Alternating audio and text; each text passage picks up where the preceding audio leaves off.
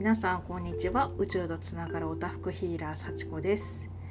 えーとこのポッドキャストね初めてやるのでだいぶ緊張しておりますけれども、えーと収録していきたいと思います。私は11年のヒーラー生活の中で本当にいろんな方たちのあのご相談を承ってきたんですね。でそのいろんな方の中にはこうなかなかご相談事っていうのをまとめたりこう言語化ですね言葉にしたりっていうことがとても苦手な相談下手さんもいらっしゃいます。え私自身発達障害を持っているってこともあってもともとは伝えるっていうことはすんごい苦手な人間なんですよ。コミュニケーションすんごい苦手な人間なんですね。どれぐらい苦手かっていうと,、えーと、ワイズ3検査ってやつがあるんですけど発達障害の検査の中でこうコミュニケーションっていう項目が10点満点中10点満点に悪いっていう検査結果をこう弾き出しているくらいこうコミュニケーションっていうものがもともとダメだったんですよ。うん、で伝えるっていうことの大変さっていうのはできる人にとっては何でも何ともないことなんですけど何も苦も何の苦もないことなんですけど大変な人にとっては本当に大変だっていうことは私自身身をもって知ってるんですね。でしかも相談ベタさんの中には人の助けをこう人に助けを求めてうまくいったっていう成功体験がこう極端に少ないどころか、えー、全くなかったりで逆にそれどころか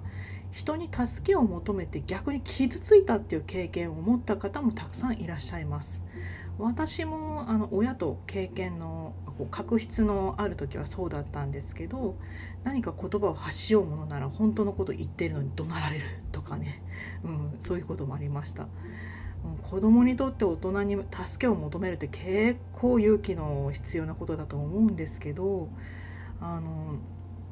当時小学校4年生ぐらいだったかな？いじめられて辛いんだっていうことをこう勇気振り絞ってこう親に訴えたら「はあ」ってこうため息ついて「お前は弱いな」って一言で片付けられてこう深く傷ついたっていうこともありました。勇気を振り絞った結果が傷つきだなんて経験しちゃったらあの人に相談するってことは怖くなっちゃったりもしますよね。うんだからこそ私のところに相談ベタさんが来てくださった時はああこの人にとって相談するってことはとっても大変なことなのにとっても頑張って勇気を出して私のところに来てくれたんだなっていうこう愛しさみたいなものがこう湧いてくるんですよ。だから勇気を出して緊張しながらこうなんとか相談事を伝えようと一生懸命がこう頑張って伝えてくださった言葉を私はこうメモにこうメモに取りながらこうまとめて解釈してっていう風にして、えーと、つまりこういうことこんな感じですかっていう風にこう確認作業をしながらじっくりお話を聞いたりするんですね。うん、相談事に対する大きい小さいなんてこうジャッジは必要ないんですよ。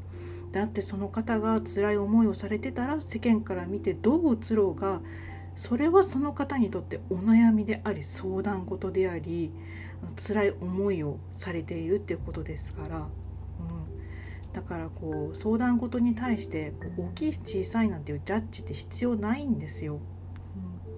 うん、だからもしこれを今聞いている方の中でね聞いているあなたが自分の気持ちをまとめたり言葉にすることっていうのが苦手な相談ベタさんでしかも辛いことを人に打ち明けられなくってこう心の中に溜め込んでおられるっていう感じであるのであればこう私のような思いで相談事に乗る人間もこの世界にはこの世界には相談するあの存在するんだっていうことをぜひ知ってほしいんですね。まずは知ってほしいんですよ。世界って意外と優しいんですよ。うん、よかったらなんだか辛いなっていう時は私みたいな人間もいるんだっていうことよかったら思い出してくださいね。じゃあ、えーと、結構みは初めての、えーと、配信はだいぶ短くはありましたけれども、えーと、緊張で心臓がだだいぶバクバクしておりますので今日はこんなところではいではでは、えー、皆さん良い一日をお過ごしください、えー、宇宙とつながるおたふくヒーラー幸子でした。失礼します。